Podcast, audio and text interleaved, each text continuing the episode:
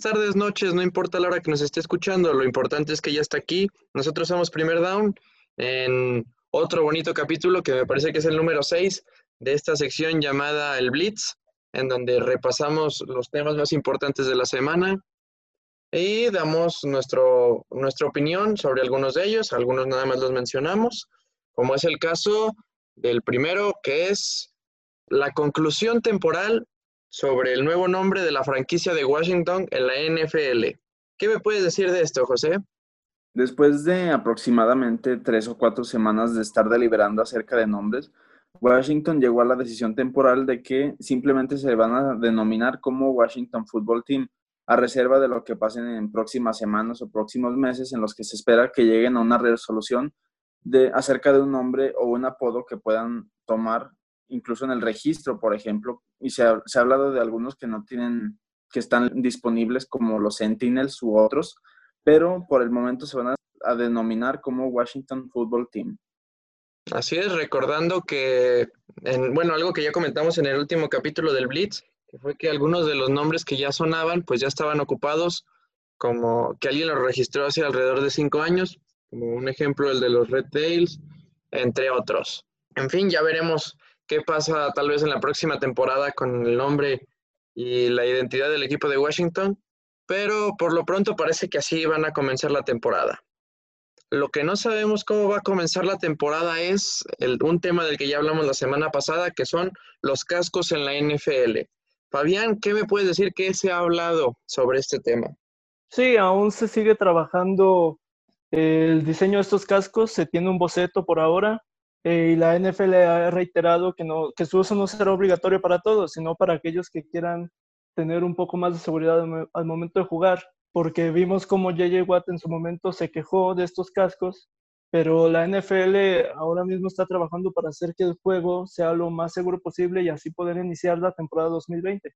Así es, bueno, parece que el protector para estos cascos va a ser diseñado por la marca Oakley, una de las marcas más importantes que fabrican cascos para fútbol americano. Por el momento no es, no es obligatorio, pero la NFL pues está ejerciendo presión para que se haga obligatorio. Recordemos que todas estas decisiones se toman entre la NFL y la Asociación de Jugadores. Pasando a más medidas anti-COVID, pues tenemos el caso de los cubrebocas. Que, ¿Qué me puedes decir de este, José? Básicamente la NFL en esta semana dijo bueno, evidentemente los estadios y los equipos van a tomar las medidas locales en cuanto a la capacidad de los estadios. ya ha habido algunos equipos que van a reducirlas, pero lo relevante de esto es que se dice que sea cual sea la decisión acerca de si puede haber gente o no en los, en los distintos estadios, las personas van a tener que acatar las medidas de precaución usando cubrebocas o careta y evidentemente guardando la distancia reglamentaria. Sí, mm, va a ser complicado que haya gente en los estadios, pero puede que en algunos estados de la Unión Americana ah, puedan llegar a, tener aficionados. Eh, me parece algo más que lógico que sea de uso obligatorio un cubrebocas, tal vez también lo sea una, máscara protectora. Eh, pero bueno, esto es es una medida que se dice desde ahora, pero lo más probable, como yo veo el panorama, es que no se tengan aficionados en los estadios. Ya han habido muchos estados y estadios que han dicho que la gente no va en el 2020, como lo son los dos equipos de Nueva York, Nueva Jersey. Han habido otros que, pues por el momento, han declarado que van a reducir la capacidad de su estadio, pero yo pienso lo mismo que tú. Quizá en las próximas semanas se vaya diluyendo esa idea y el 2020, como los otros dos deportes importantes de Estados Unidos, se vayan a llevar a cabo sin gente. Sí, va a ser complicado, sobre todo por la condición de algunos estados como lo es Florida o como lo es California, en donde, que son estados que además concentran una gran cantidad de equipos de esta liga. Entonces, ya veremos qué pasa al final, ¿no? Eh, los que sí están pensando en su futuro son los Minnesota Vikings, que Ah, pues le firmaron un nuevo contrato a su head coach, Mike Zimmer. Me parece una decisión muy acertada por parte del equipo de Minnesota. Se ha visto muy bien, que ha trabajado muy bien al equipo, que los ha llevado pues bastante bien. Mm, digo, este, está en una división complicada, tanto ofensiva como defensivamente. Tienes equipos como es la defensa de los Osos de Chicago o tienes un ataque como el de Aaron Rodgers, pues es, complicado, pero lo ha hecho muy bien Mike Zimmer. Además que parece que su proyecto puede dar más frutos. A ti, Fabián, ¿qué te parece este nuevo contrato que le ofrecen? Sí, a mí me parece una muy buena decisión. Si bien no ha ganado el Super Bowl como muchos aficionados de los, vikingos esperan, eh, siempre ha tenido al equipo jugando muy bien, siempre lo ha tenido en pelea de su división. No olvidemos que la temporada pasada ellos eliminaron a los Santos de Nueva Orleans, que muchos los veían como los favoritos para llegar al Super Bowl. Eh, aquella, aquel gol de campo de Blair Walsh que estaban a punto de ganarle a los Seattle Seahawks, pero este lo falló siempre han sido, ha sido un equipo que ha peleado y ha estado en la competencia. Eh, muchas personas le ponen el pero de que nunca ha llegado al gran juego, pero creo que para, para mí él es uno de los mejores entrenadores de la liga, eh, que es muy confiable y hacen una buena decisión eh, extendiendo el contrato. Sí, ¿tú qué opinas, José, sobre la renovación de este head coach?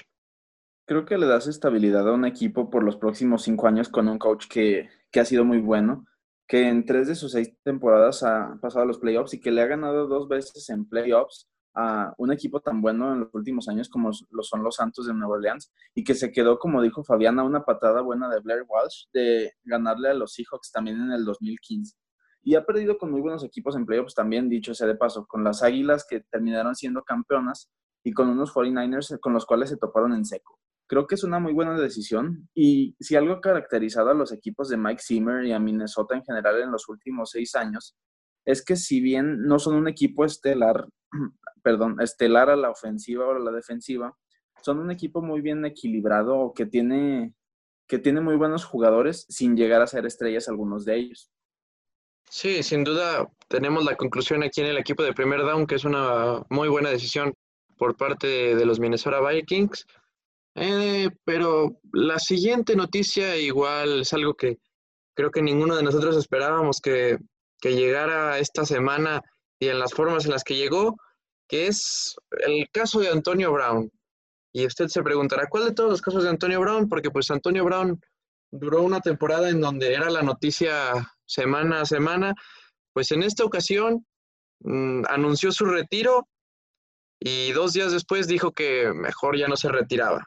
Entonces, eh, es la, la situación de este jugador es muy difícil, tanto que destruye la química en los equipos, como que igual y ya no es el mismo, igual ya no tiene la misma calidad que le vimos en los Steelers, por lo mismo, ¿no? Que una cosa afecta a la otra, si, si no tienes un equilibrio fuera del campo, pues no puedes rendir tan bien dentro del campo. Además que muchos equipos pues no prefieren tomar el riesgo a pesar de que tiene mucho talento. Aquí me pregunto yo, José, ¿qué piensas de, este caso?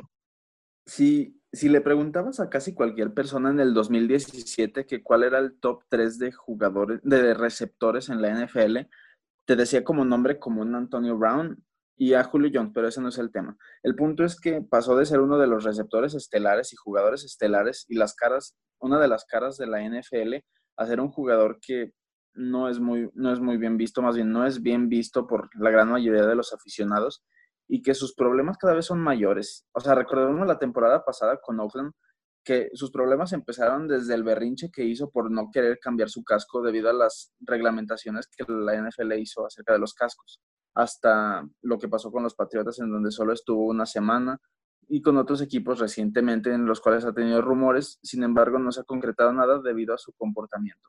Creo que es muy lamentable y muchas personas dirán en broma que que gran parte de lo que está pasando es por los golpes, por ejemplo, que recibió, se me viene a la mente contra los Bengals u otros.